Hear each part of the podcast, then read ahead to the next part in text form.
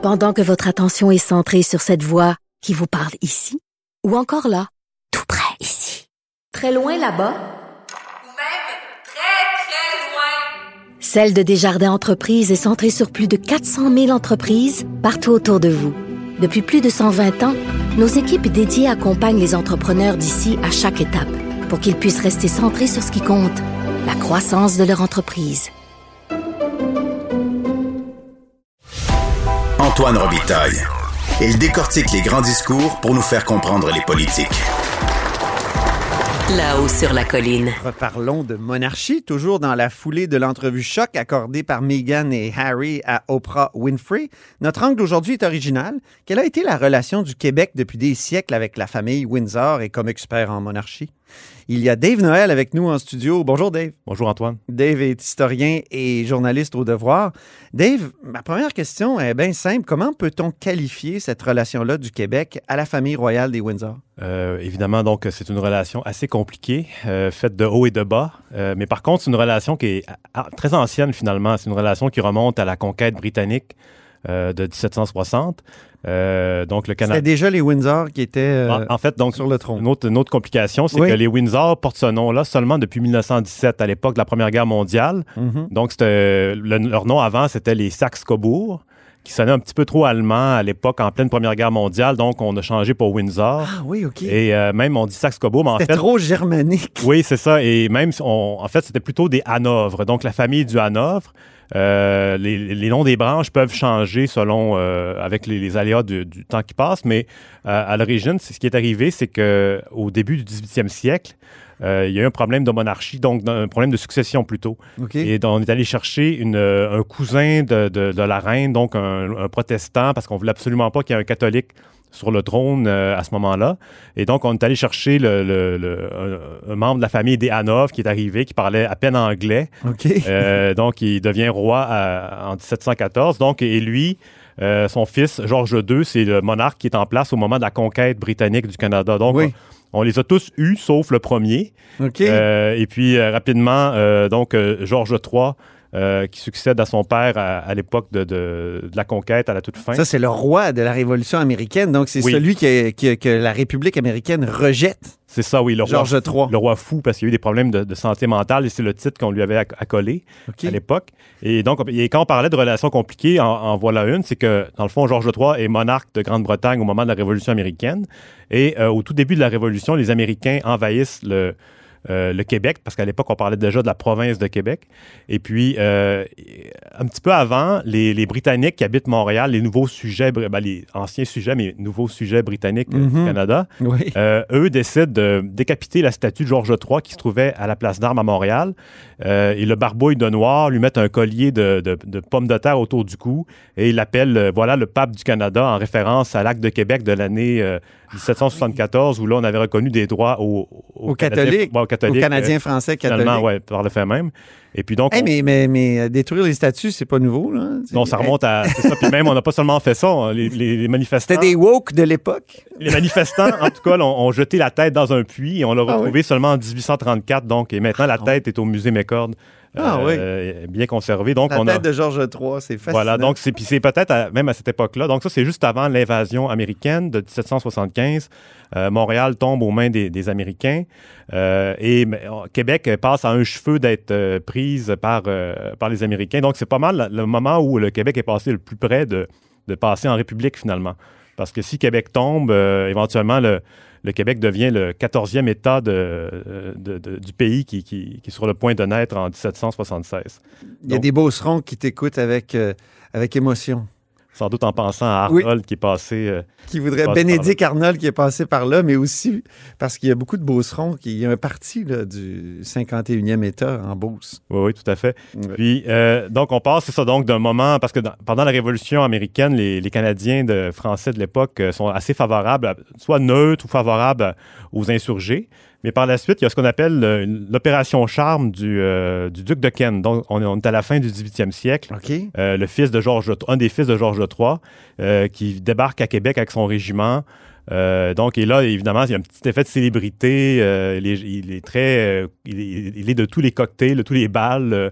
donc, il y a une espèce de, de petite séduction à l'époque qui se fait par le, euh, On est deux ans après les premières élections de 1792, donc euh, euh, ouais. On peut dire que c'est la première visite d'un, d'un- d'un héritier, d'un un prince de la monarchie euh, britannique qui va, en- qui va- il va en avoir plusieurs autres en fait. Donc, Est-ce que ça fonctionne? Est-ce que les Canadiens français euh, catholiques sont, sont charmés? euh, ben, le- les échos qu'on en a évidemment sont assez, euh, assez rares, mais ce qu'on, ce, qu'on, ce qu'on a en fait démontre que oui, ça fonctionne assez bien. Il y a une espèce de, les gens veulent danser avec lui, donc il est assez populaire. Euh, et il y a d'autres visites qui vont suivre, notamment en 1860, Édouard euh, VII qui vient euh, inaugurer le pont Victoria à Montréal. Ah oui. Euh, donc, euh, d'ailleurs, c'est sa, mère, tout, euh, tout simplement. oui. Et puis, euh, en 1908, euh, Georges V euh, qui débarque pour le tricentenaire euh, de Québec. À ce moment-là, il n'est pas encore Georges V, c'est le prince de Galles, euh, le Mhm. futur Georges V. Et, euh, mais la visite la plus marquante, c'est en 1939, juste avant la guerre. Euh, donc, la, Grande-Bretagne veut un peu souder le Commonwealth, euh, resserrer les liens, envoyer un. donc, euh, on envoie carrément Georges VI à Québec. Il débarque, c'est pas très subtil, il débarque à Lens au Foulon avec son paquebot blanc. Oh, Et il est reçu euh, sur le bord de la grève euh, par euh, Mackenzie King, le premier ministre canadien. j'imagine qu'il y a des Québécois, des Canadiens français qui étaient mal à l'aise. C'était comme un, Ben, étonnamment, des ça, clins d'œil à l'invasion, Ça passe assez bien, finalement, de Ah ces bon? échos qu'on en a. Euh, souvent, on parle de Québec, ville de garnison, et il y a peut-être un peu de ça. Ouais. Mais ce qui est intéressant, c'est l'estrade d'honneur, parce qu'on voit vraiment la hiérarchie politique. Euh, Donc, on a le premier ministre canadien qui est là avec son bicorne d'apparat. Euh, on a le cabinet fédéral au complet, le lieutenant-gouverneur euh, du Québec, euh, Pat, Pat Naud, qui est là, et derrière, Maurice Duplessis, le, le modeste premier ministre du Québec qui attend son tour pour serrer la main du monarque. Donc là, il va y avoir évidemment la- des discours au Parlement et tout, et tout ça. Et en 1951, là, à ce moment-là, c'est la princesse Élisabeth, la future euh, reine, euh, qui va devenir reine l'année suivante, euh, qui est en visite dans, dans le cadre de- de- des visites précédentes. Et là, elle est reçue par Maurice Duplessis, qui est re- retourné au pouvoir après une intermède pendant la, Ben oui. pendant la guerre. Et il y a une, be- il y a une belle photo de leur rencontre au Salon Rouge, sous le crucifix, le- un des deux crucifix qui avait été euh, Oui. enlevé euh, avant l'autre, parce que celui du Salon Bleu euh, a duré beaucoup plus longtemps. Et puis là, on est en 1951, euh, pas très longtemps avant, en fait, 1964, qui est le célèbre Samedi de la Matraque, où là, la, euh, la reine Élisabeth euh, Juste une petite parenthèse sur Duplessis et la monarchie. Est-ce qu'il était monarchiste, Duplessis? ben, c'est ça. Est-ce qu'on peut dire ça ou est-ce qu'il était, comment Ben, dire, un point intéressant, c'est quand le, le, le Fleur de a été adopté euh, à l'époque en 48, Ouais. euh, Duplessis était réticent un peu, il voulait pas aller trop loin, puis il a proposé de mettre une couronne britannique sur le drapeau en plein milieu. Oh! Donc, euh, ça, ça donne une petite idée, mais évidemment, euh, c'est un homme de son temps, mais on, euh, à ma connaissance, il n'y a pas de... Il n'y a pas d'hostilité connue à la monarchie Donc, au contraire, était- britannique. Au contraire. c'est ça. C'était, no- c'était notre régime, sem- semblait-il dire. OK. Donc, on, revenons au samedi de la matraque. Oui, donc 1964, où là, c'est vraiment la, la manifestation. On est vraiment au début du, euh, des- des- des- du nationalisme québécois, le, le néo-nationalisme qui est beaucoup plus euh, virulent. Oui. Et puis d'ailleurs, l'année précédente, en 1963, euh, dans le parc Victoria à Québec, il y a la statue de la reine Victoria qui a été décapitée par des sympathisants du Front de libération du Québec. Et puis la- Premier attentat du FLQ, on peut dire? Non, non, il y en a eu d'autres, mais celui-là, euh, en fait, c'est même pas du FLQ, c'est des sympathisants qui ont décidé, parce qu'à l'époque, évidemment, comme, euh, comme on le sait, on- Oui. n'im- à peu près n'importe qui pouvait se prétendre du, du Ben oui. FLQ.